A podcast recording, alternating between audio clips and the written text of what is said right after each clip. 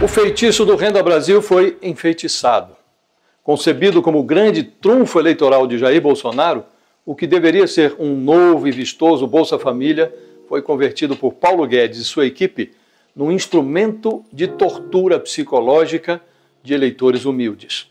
Impedida por Jair Bolsonaro de tirar dinheiro de quem tem muito pouco para dar para quem não tem coisa nenhuma, a equipe econômica tramava agora impor uma tunga aos aposentados, congelando aposentadorias e pensões por um período de dois anos.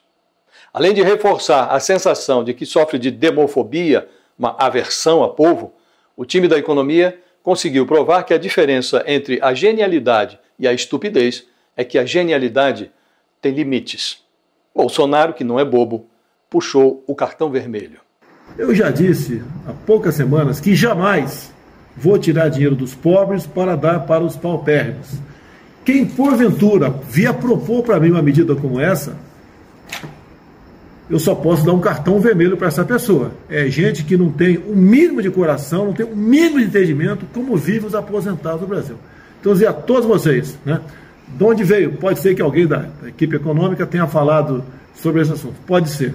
Mas por parte do governo, jamais vamos congelar salário de aposentados bem como jamais vamos fazer com que o auxílio para idosos e pobres com deficiência seja reduzido para qualquer coisa que seja. E última coisa, para encerrar.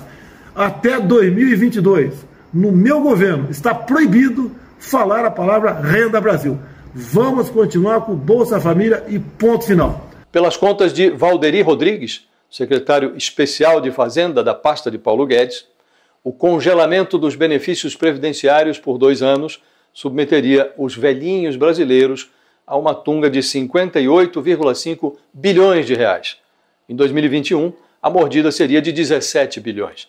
No ano eleitoral de 2022, seriam mastigados mais 41,5 bilhões. Não é preciso ser gênio para perceber que o Renda Brasil deixaria de ser uma arma eleitoral de Bolsonaro para se transformar num míssil apontado para os pés do candidato à reeleição. De acordo com Pesquisa Nacional por Amostra de Domicílios Contínua, divulgada há quatro meses pelo IBGE, há no Brasil algo como 30,7 milhões de pessoas com alguma renda de aposentadoria ou de pensão.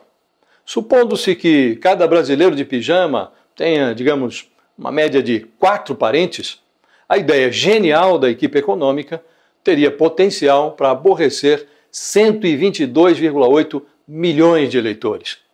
O reajuste dos benefícios previdenciários pela inflação está previsto na Constituição brasileira.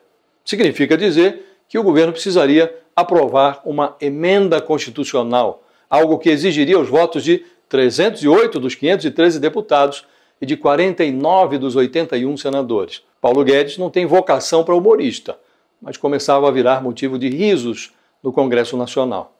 Até bem pouco, os velhinhos brasileiros acreditavam piamente que o destino deles estava nas mãos de Deus.